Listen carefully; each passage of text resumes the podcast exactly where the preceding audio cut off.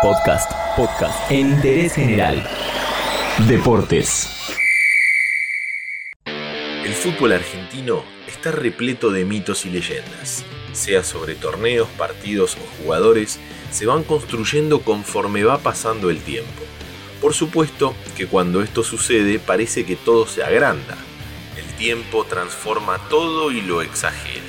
Hoy vamos a conocer la historia de un futbolista que dejó de ser un mito viviente para convertirse en una leyenda. De esto hablamos en Interés General.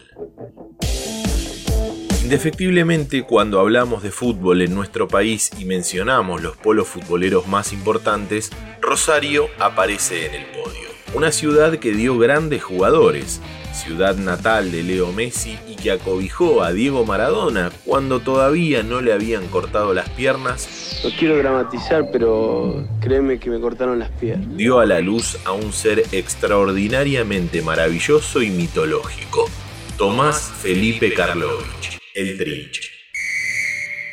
Seguramente él nunca se imaginó que su nombre iba a trascender tanto en la historia del fútbol mundial. Fuera de la cancha hizo poco para que esto suceda. Y hablamos de su fama mundial porque para poner en contexto y se den una idea de lo que fue, el famoso programa de televisión española, Informe Robinson, se vino a nuestro país y le dedicó un programa completo a su figura.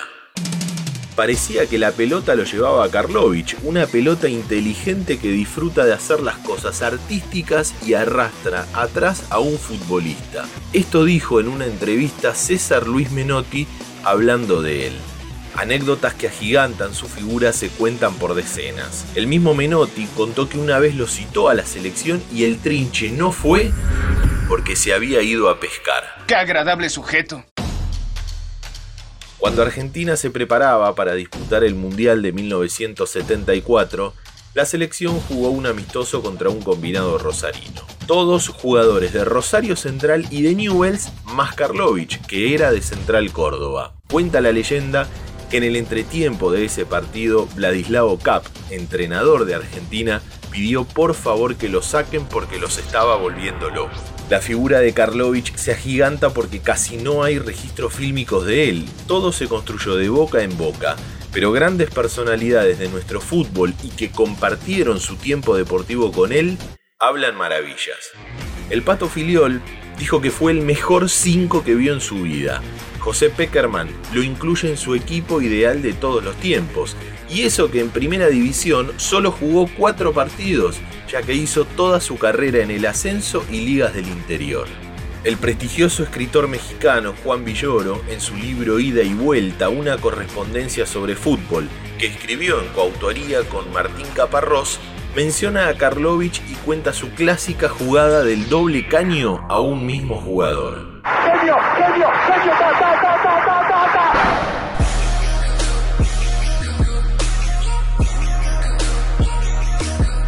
Hablando de literatura, el Trinche también tiene sus libros. Alejandro Caravario realizó la biografía Trinche, un viaje por la leyenda del genio secreto del fútbol, mientras que Daniel Console escribió El Trinche Karlovich, el séptimo era duende.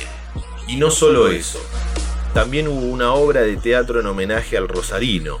El Trinche, el mejor futbolista del mundo, se llevó adelante el año pasado.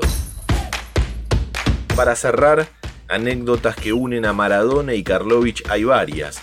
Cuando Diego llegó a Rosario en 1993 y le dijeron que era un orgullo para la ciudad tener al mejor de la historia, dijo, ustedes ya lo tuvieron y fue el trinche Karlovich.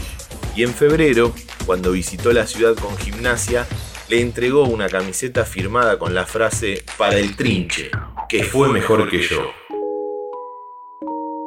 Tenía poco el trinche, pocas cosas materiales.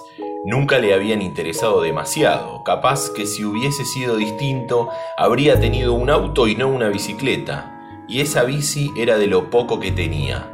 Por esa bici, con la que se lo veía siempre, lo mataron. Hoy Rosario ya tiene a su segundo ángel de la bicicleta. De esto hablamos en Interés General. Entérate de esto y muchas cosas más y muchas cosas más en interésgeneral.com.ar.